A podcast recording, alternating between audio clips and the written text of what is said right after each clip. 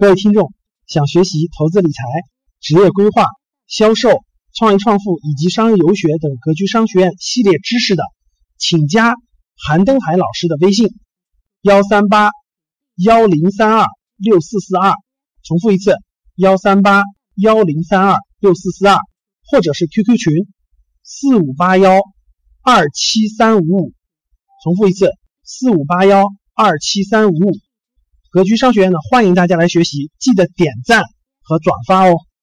好，现在是十九点五十九分，我们就准备开始啊，就准备开始今天内容吧。八点钟我们讲到九点左右，然后如果时间多余或者怎么样，我简单回答一下大家提出的一些比较有共性的一些问题。好嘞，首先还是非常想念大家的，因为已经隔了差不多两个礼拜，我没有在 YY 里面出现任何声音了，我没有答疑，也没有讲公开课，也没有做销售分享，也没有就做投资的分享。那今天呢，作为格局明天正式上班之前的一堂内容分享课福利课，带给大家。那么今天的主题内容是孩子的理财方式，所以刚刚在课前做了个简单的互动，还是有很多的家长在我们教室里面的，所以今天这课程是来对了，今天课程是来对了，欢欢迎各位爸爸妈妈，或者是准爸爸妈妈，或者是未来要做爸爸妈妈的同学们。好了，那我先说一下我的情况。那我呢，本身呃，如果是第一次来的同学呢。如果是第一次来的同学呢，你就知道我这身份，我是格局的讲师和辅导员，啊，不是服务员啊，是辅导员，不是服务员呢，我是格局的讲师兼辅导员。我的履历呢比较复杂，相对比较复杂，做过销售，做过培训，自己创过业，然后学历也不低，呃，比较千奇百怪，很多事情实战比较多。那然后呢，回过来非常快速的回到我这一堂课的主题上来，我呢是一个八零后，八零后。我现在是一位两岁，我现在的女儿一岁半，两岁就算是两周岁吧，两周岁不到一点点。然后呢，我呢从小就是独生子女，我的家庭环境一般般，不能算特别富贵，但是至少三餐稳定。所以接下来悲剧就悲剧在这里面，注意啊！其实我相信教室里大部分已经为人父母的同学跟我有点类似，悲剧就悲剧在这这里面，就是我们所有同龄人差不多的，努力读书，考上大学，找到工作，对吧？然后毕了业之后呢，无论是房子的问题、结婚的问题、以后孩子的抚养问题，都把自己给压垮。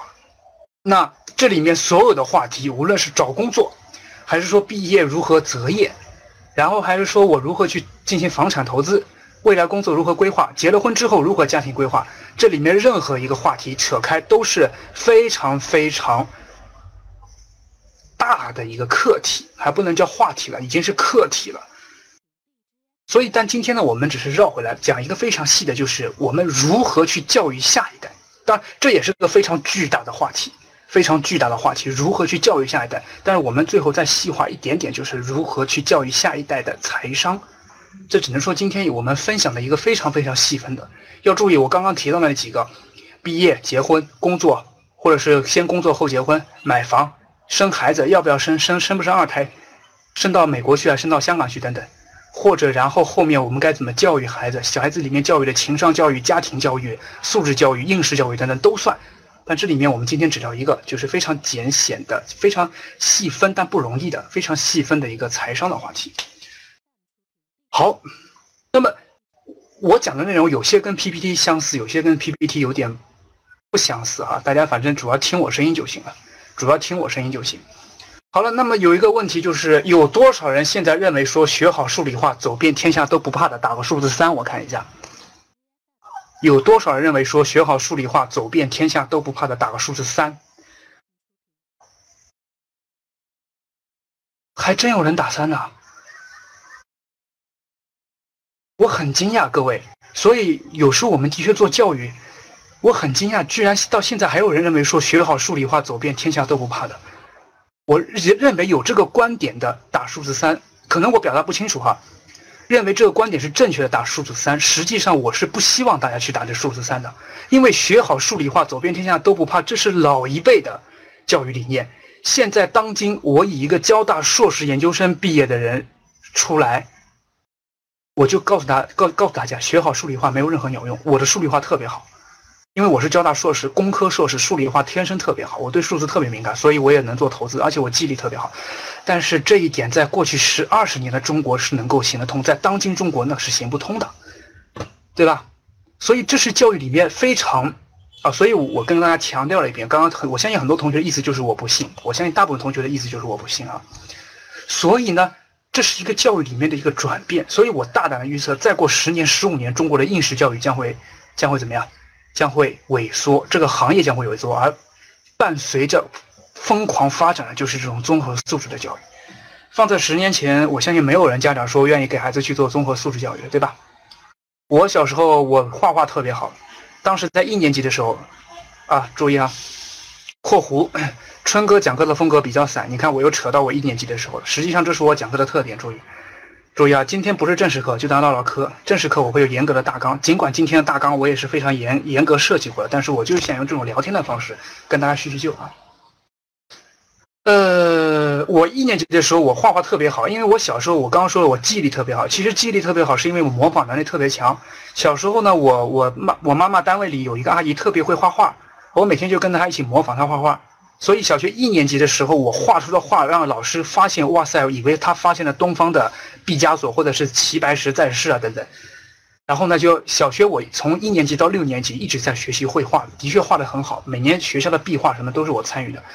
但是到了初中，到了今六年级快升小初中的时候，父母就说不要画画了，画画干嘛呢？画画以后要读艺术，那是不能出人头地的，好好读书。好，你看，这是我当年父母观点啊。然后呢，进了初中之后呢，还参加过一呃校合唱队，参加过校合唱队，唱歌还不错。一不小心在初一的时候阴差阳错的获得过一次校园十佳小歌手，所以呢，后来就进入校合唱队了，还当了一段时间的领唱和指挥。然后呢，到初二的时候，我父母又说：“春春呐，不要这样啊，学习会影响的，我们还是回过去文化课吧，对吧？”然后后来到了初三、高一的时候，打篮球又特别好，还好那时候我自己，我算了，我不要去走特长了，这条路走不通的。我父母已经给我思维惯性了，呃，特长走不通的。现在回过头来，我想一想，父母说的是对的，特长的确走不通，但是。为什么不能在学好数理化的基础之上再做一点特长呢？注意这个意思啊！你要真走特长，实际上要比学好数理化更难走，因为中国的特长教育现在是有点畸形的，尤其是那种文体类的教育，文体类的特长教育啊。然后回过来，所以说这是我刚刚讲了一个我自己的故事，我们就是讲的如何去，一定得有这个危机意识。所以现在我再问大家一个问题：已经为父母的各位。就是如果你还没有孩子，或者是已经结婚但没有孩子的，呃，已经结婚的，未来有孩子的，包括在内，已经是父母的，跟我一起来互动这么一个小问题：你以后会为孩子买学区房的，打个数字八，我看一下。你以后会为孩子买学区房的，打个数字八，我看一下。注意这个问题就两看了啊！刚刚打三，我是觉得很吃惊的。刚刚我估估计是同学们听错问题了，但是现在打八，我觉得有些人会打，有些人不会打。好，再听我这么一个。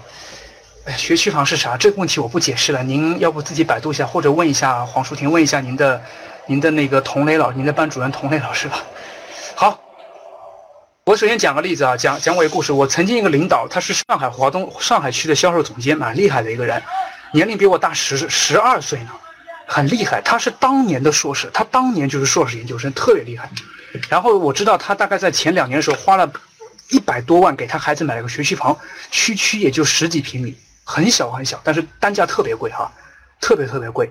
然后我当时觉得很好很很纳闷的就是，这位这位前辈这位领导他已经是上海金领了，不是白领啊，就是已经是金领了。然后呢，他自己是高等教育的，学历很高，那个年代的硕士生很了不得，比我大十二岁的硕士生，你看是什么情况啊？那他为什么要给孩子买学区房呢？因这个人应该非常清楚应试教育。就是孩子本身的教育的这个学校的质量不是核心因素，这一点到目前都是非常非常让我有点头疼的问题。所以说，我的孩子以后他数学、英语、语文不好，我一点都不担心。如果哪天孩子过来说：“哎，这个呃，我的女儿叫小丫了啊，小丫，哎，小丫爸爸，黄先生啊，小丫爸爸，你的女儿最近数学成绩下滑了。”我一点都不担心的。如果他告诉我说你的女儿最近老是不跟小朋友玩，已经连续一个礼拜不愿跟小朋友说话，那我会很担心。而大部分就是我那个前辈的，我到目前为止我没想通。当然我没有跟他细聊过这个问题，因为这毕竟是人家的私事儿，我还没跟他细聊过这个问题。我就想，为什么要花那么多钱去买一个学区房呢？为什么买一个学区房？有可能这学区是一个很好的升学的应试质应试质量非常高的学校，但是这真的是家长想要的吗？当然，这里面排除一个投资因素，排除一个投资因素哈，学区房是值得投资的。学区房值得投资的，所以这一点就两说。如果就为了孩子上学要拼命的去买一个很好的学区房，这个我觉得就有点过分了。但如果说把综合的因素、投资因素、环境因素完完全考虑在内，学区房又是值得买的。好，换过来还有一个反过来的一个想法是，你有能力当然可以买学区房了。注意，我最后这个点是在这里面啊。如果你有能力，比如说我知道我那位老大其实已经身家上千万了，他花一百万买个学区房对他来说很正常。如果他只是跟我一样普通工薪阶层，他买学区房，那我就觉得有点过分了。意思在这里面，同学们，呃，叫你们同学们有点过分啊。呃，父母们，意思在这里面，各位父母们，如果有能力，当然可以做；如果没能力，不用打肿脸充胖子。如果你为了孩子本身的应试教育环境要去买学区房，那就本末倒置了，还不如多陪陪孩子，把这个钱你们出去全家旅行，我相信孩子的收获也会比这种来的好，对吧？好。所以呢，回过来啊，刚刚讲了几个本身教育的我的一些不同的理念。所以至少有一句话，呃，当然学区房不学区房这个事情作为整个投资话题，它会放的比较大。那就这么一句话，我可以作为一个过来人经验分享给大家。我的女儿如果说她数学成绩不好，我一点都不担心。如果她哪一天不跟小朋友玩了，非常封闭，时间很长了，这才会让我担心。明白了吧？而各位，各位，我相信大部分应该都是在七，就算是七零后，应该是也是比较小的。九零后当中应该也是比较偏大的，大部分应该是八，就是三十二十五到三十五之间吧。各位，各位，你们小时候，你父母是关心你开不开心呢，还是关心你学习成绩好不好呢？想一想看，我我们就痛定思痛了，想一想看，是吧？我相信大部分人都是关心成绩的，关心学习的。好，那么我问大家一个问题啊，各各位各位父母们，以后你的你会逼你的孩子写作业吗？父母当然会关心你开不开心，但是成绩多一点，我觉得这位同学很好。以后你会逼你的孩子写作业吗？好，这个问题又是两说，这问题又是两说了啊。曾经，曾经有很多人，比如说我姐姐，就说以后我再也不会逼我女儿写作业了。我小时候被逼得太辛苦了，结果后来发现我姐姐女儿大的时候，以我姐姐比她当年的父母更厉害。所以呢，这个东西就是属于中国目前在整个应试和综合素质教育的这个博弈的阶段当中，这个博弈程度其实不亚于中国股市的博弈。一方面，升学率资源那么有限，升学率那么低，好的学校那么少，学习房那么贵，我们挤破脑袋想要更好的资源。一方面，我们八零后、九零后的家长又却知道说，孩子应试教育好没有任何鸟用，必须让他综合发展，人格健全。所以这是两个非常难受的两个在博弈上，对吧？我们尽管知道未来可能会素质教育的博弈方向会越来越大、越来越正确，毕竟综合国力的提升，教育理念也会提升，但是谁知道呢？对不对？谁知道呢？哈！所以实际上我是这么想的：如果这个话题讲完之后，我就要进进入下面的孩子理财的话题了。刚刚扯了很多铺垫了，因为我知道今天教室里家长比较多嘛。我会这么想：你看，我自己是硕士，我老婆也是硕士。我就不信我的女儿会英语或数学、语文会不好，真的，我会这么想。其实，在我看来，数学、英语、语文都很简单，很简单。我什么奥数题，咱们也不要去钻研牛角尖。我绝对不会让我女儿去学什么奥数之类的。但是，基本的，我觉得应该会非常非常怎么样？非常非常的清楚，应该非常非常的一个，就不用花特别累的情况把这个学习搞定，然后有别的时间，他想玩。想去拓宽一下什么情商，拓宽一下什么综合这些东西，都是父母应该支持的，对吧？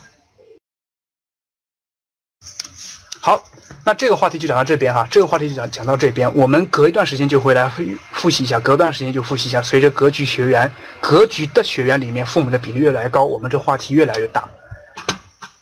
好，接下来就是关于说如何考高考改不改革这话题，咱们就不在这里聊，因为这话题太大了啊。好，接下来我们就开始聊本身的财商教育。首先，我抛抛出个观点。首先，我抛出这么一个观点，大家看看同不同意哈？这观点不一定正确，我们只是说放出来，大家同不同意？我认为，孩子理财最大的阻力来自于他的家长，而不是来自于他本身。不同意没关系，没关系，咱们课上就是讨论，因为今天就是分享课，今天不是正式授课。孩子本身他是应该对理财没有什么特别强的兴趣的，因为他是个小孩子，从天性来说，从本身天性来说，他应该是不应该对钱非常有兴趣，他应该只是一开始小时候只对吃对玩比较有兴趣。如就好比说，曾经我看到一篇非常可怕的报道，说一个四岁的小孩对政治特别感兴趣，这让我觉得非常可怕，对不对？怎么可能呢？就好比说，一个十岁的孩子说特别喜欢学习，你要说十七八岁孩子特别喜欢学习，我觉得正常。一个十岁的孩子特别喜欢学习，我觉得应该是你父母比较喜欢，不应该是孩子喜欢吗？是吧？所以这是我的观点。注意，今天这是我的分享课，这不是格局的正式课，是我的分享课。我的观点是，孩子最大的阻理财的阻力来自于家长。如果家长本身，没有理财观念，或者是家长本身理财嗯一塌糊涂，把赌博当理财的，或者本身家长他是经常大手大脚的，那么请问这样的家长教出来的孩子，他怎么可能会有理财的天赋呢？实际上最关键的一句话就是“父母是孩子最好的老师”，这句话应该是老生常谈了，对吧？父母是孩子的老师，无论任何方面，这句话放在学习成绩。放在工作，放在理财，放在为人处事，放在人品上都是对的。所以就有人问我说：“黄春春，你为什么能够毕业就做销售呢？”因为我本身从本科就是学电气工程自动化的，研究生也是电气工程自动化，然后我毕业就做销售了，而且销售做的还上手挺快。实际上是我父母对我的影响，因为我爸妈是生意人，我爸妈是生意人，从小我就知道，比如说该如何跟人吃饭，如何点菜，如何问问题，如何。不该说的话不说，等等，都能比相对比较知道。所以这句话要在这里面，观点就是：你想给你的孩子做好理财，从小有理财启蒙，像穷爸爸富爸爸一样的有理财启蒙，你必须是一个富爸爸。你必须是个富爸爸。如果你是一个穷爸爸，但不是说你财富的穷和富，是你思维的穷和富。对吧？我这个穷爸爸、富爸爸、穷妈妈、富妈妈这个理念大家应该知道哈。所以绕回来，再开始，待会儿我讲，待会儿我会讲两大块内容，一块是西方世界的孩子的理财的理念，当然这个理念现在已经被广泛被我们中国人接受了。第二个就是从我从网网上花了一点时间找到了八个八个跟孩子一起玩的理财方法，可以说不定家里有孩子，因为我女儿太小，我还没办法一起玩。有些比如说孩子已经五六岁或者十岁以内的，我觉得就可以明天开始就可以一起玩了，啊。好，所以。各位家长问大家自己一个问题：各位家长、爸爸妈妈，或者是准爸爸妈妈，或者是未来会当爸爸妈妈的人，主要只要你不是丁克，你自己的、你家的理财做的如何？你家的理财做的如何？你个人的理财做的如何？你起最后关键是，你起到了模范作用了没有？这时候停一下，我们思路停一下，回过头来想一想。你小时候，你的父母有没有对你起到模范作用？好，这时候我也就想，我小时候，我爸是生意人，挺能挣钱的，但我爸花钱大手大脚，从来不砍价，花花钱真的如流水一样的。我妈呢是一个工人阶级，然后呢，到现在为止，她花钱都非常非常谨慎，完全是两个。正因为是完全相反两个人，反而能组建一个家庭，而且一组家庭组建了三十几年。所以呢，我父亲给我的模范作用是如何拼命去挣钱，这点我学到了。但是如何拼命省钱呢？我在跟我爸妈之间有一点纠结。我爸是拼命花钱，我妈是拼命省钱，所以有些地方我拼命花，有些地方我拼命省。所以骨子里我还是会有一点浪费的，但骨子里我也还会有点节约。所以实际上你看，实际上我的父母给我的模范作用，我刚刚就简单分析了一下哈。分析我刚刚就简单分析一下我过去的一个环境，我就发现我其实已经吸收了父亲的母父母的一些优缺点了。好，然后，但是有一点是我爸妈从来不炒股，我爸妈也不懂房产投资，我爸妈只会努力挣钱。所以到目前为止，我过去的生活当中，我也就是加入格局之后，跟着周老师才开始慢慢的学习投资的。然后呢，在之前呢，说实话，我也只会努力挣钱，然后努力省钱，也不太懂什么其他理财投资。所以说实话，家长的回过来，家长的模范作用非常非常重要。对有人说我工刚工作一年，刚开始接触，算起步很晚了，需要学习东西还很多。你客气了，其实你起步很早很早了。你刚工毕业一年，就算你研究生毕业一年，也就二十六周岁，特别早，特别早，可以说特别早，相当早。所以呢，这个问题各位父母关问一下自己啊，问一下自己。我这也是这三个问题也是经常我我黄生是一个好爸爸吗？我自己给女儿是不是做到模范作用？我是不是未来女儿说我能够引导她走上一种比较健康正常的理财观念？待会儿会说到什么是健康正常理财观念，跟曾经还有一种理财观念有点不一样。待会儿在下面内容会提到一点，我特别用红色标出来。好，一会儿说。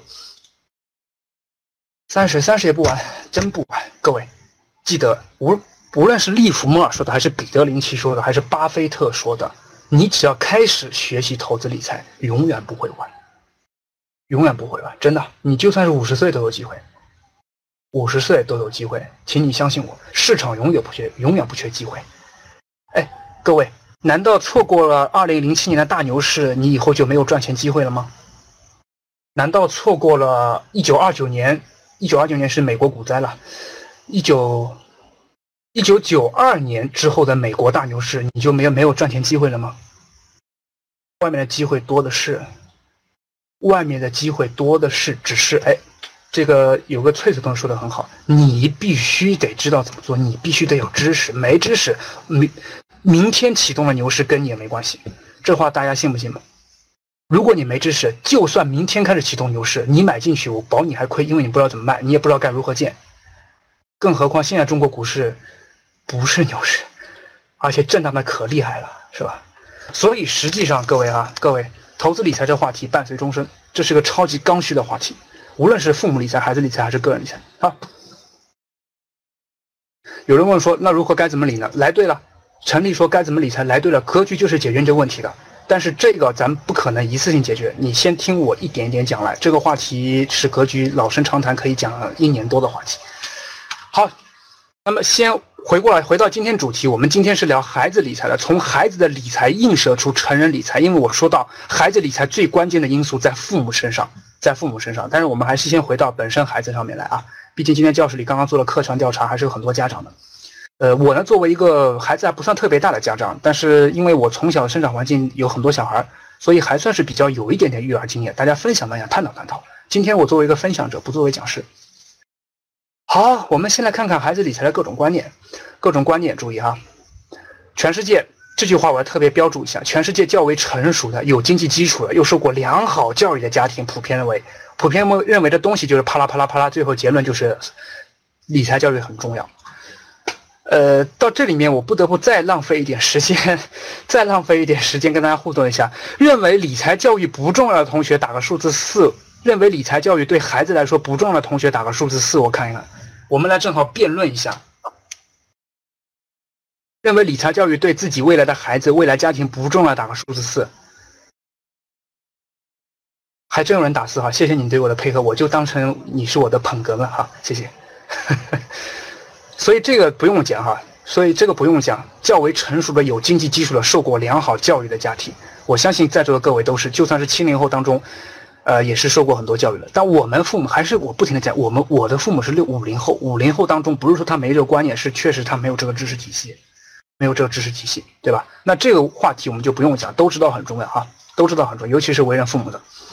好，接下来注意，这里面从细节里面我们开始来剖析了，细节里面来开始剖析了，很多成熟的观念家庭不像曾经，注意要加两个字，不像曾经大部分的中国父母那样。无偿的向自己的未成年儿女提供金钱，放纵子女的消费欲望。好，有多少人小时候或者现在给儿女无偿的满足各种条件的？有过这样经验的打数字二，有过这样的经验的打数字二。小时候父母无偿的，或者你看到过这种情况，不一定是你自己，你身边看到过这种情况的，是吧？很多富二代就是这样，无偿的、拼命的。放纵子女的消费欲望，或者那就走另外一种极端，不是这个极端就走另外一种极端，没有任何零花钱，没有任何什么零花钱之类的。要跟父母说，老爸，我学校要买本书，买什么书啊？又在一天到晚在买书，是吧？学校捐款，捐什么款？老爸，别的同学都有新牛仔裤，我也想买条牛仔裤。哎呀，乖女儿，考上一百分，老爸给你买牛仔裤，是吧？你看，很多家长聪明的地方，就是其实刚刚考上一百分，我就给你买牛仔裤，这已经是引导孩子学会正确的赚钱观念了。但是他的目的还是在应试教育上，已经有点苗头正确，但是最后最后的方向其实还是靠在应试教育上。所以反过来，但是所以说实话，我从小。我从小就属于在这两种极端当中游走，一种是说实话，我小时候没有什么钱，我就是顶多买一点。说实话，那时候因为穷嘛，也没有特别多的钱，我估计一个礼拜的零花钱就一两块钱，一两块钱平摊到每天也就差不多是三四毛、五六毛的样子，也就如果够夏天每天吃根冰棒，也算是有点小钱吧，在同学当中算是有点小钱，但实际上就是还算是比较节省的。但是呢，有时候又会说，哎，孙子考上一百分，老爸给你买一套机器猫漫画，一套圣斗士漫画，哇，然后好有钱，或者直接给百元大钞那种，都也都有这种情况，两种极端。但是我从小却不知道什么叫财务预算，我也不知道什么叫劳动与报酬之间的内在联系，我只知道只要好好读书，父母就会给钱。或者还有一种孩子就是像你们现在说的说哈。我我从来不知道零花钱的概念，是吧？王雪梅和小胡说的啊，啊刘刘兰淼呀这么说，我不知道什么。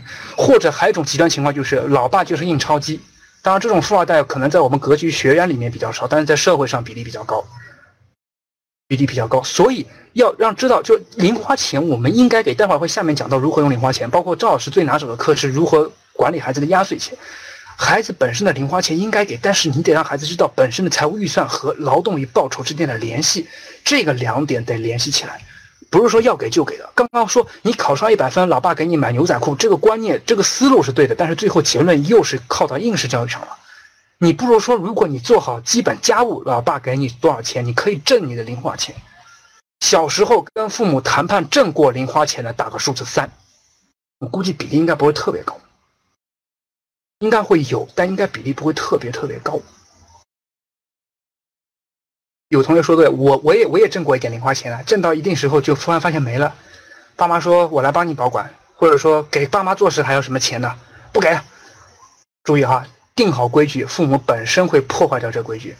我知道你们自己肯定，你长那么大肯定想说做做干活挣到过钱。但实际上，最后又是因为成人先破坏了这个游戏规则，导致你最后对这个事情失望，对吧？还有包括说很多压岁钱啊，现在很多孩子压岁钱可能自己有管了。你们小时候的压岁钱是压给你们爸妈了，还是压给你自己了？这就是问题啊！你小时候的压岁钱是压给你爸妈了，还是压给你自己了？压是压岁钱是乖孙子乖还是乖爸妈乖呀？注意哈，我尽管知道有些非常独立的孩子他能自己做，但是我相信大部分孩子会那什么，所以哈，这这种都是七零后、八零后身上的带下来的通病，所以我们这一代人特别重视应素质教育，所以像我这样，尤其像我那年被那年代里面学习比较好的人，我就特别鄙视应试教育了。好，接下来我们来看三国例子啊，三类国外的例子，我们来讲三个国外，为了避免某些敏感词呢，因为 Y Y 会有敏感词屏蔽的哈。所以我特别不讲国家的名字，因为如果讲这个名字讲多了，有可能娃娃会被屏蔽掉。因为之前出过这样的事情，所以我就开始，大家都知道哈，都知道这三个国家：第一个花旗国，第二个日不落帝国，第三个东瀛扶桑，都知道哈。所以我就开始讲这三个国家的孩子的教育理念。其中花旗国跟日不落帝国的理念还行，东瀛扶桑的理念其实已经落后于我们这自己中国了啊。好，第一个花旗国。花旗国，说实话，花旗国因为通过两次世界大战赚了赚的发了很多国财，然后它综合国力的确比较强。注意，综合国力一强，国民素质就会高。为什么？先回答我这么一个小问题：为什么综综综合国力一强，国民素质就会高？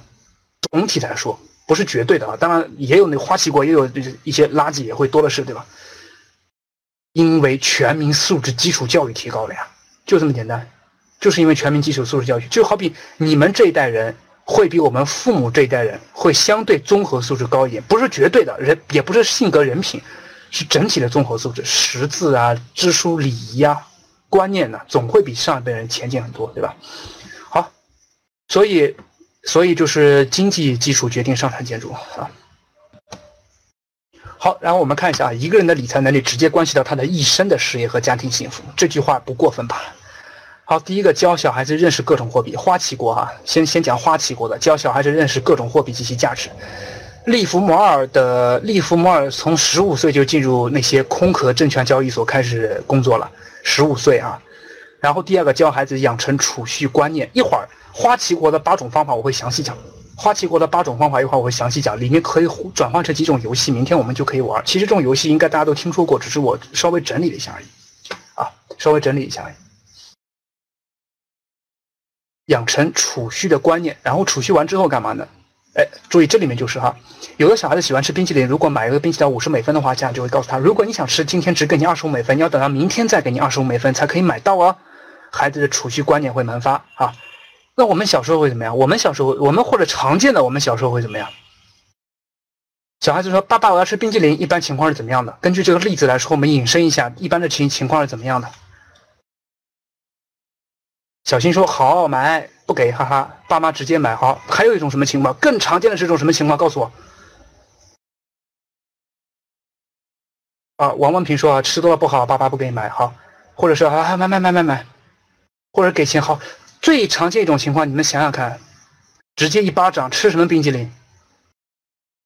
想想看是不是？尽管我这有点偏激啊。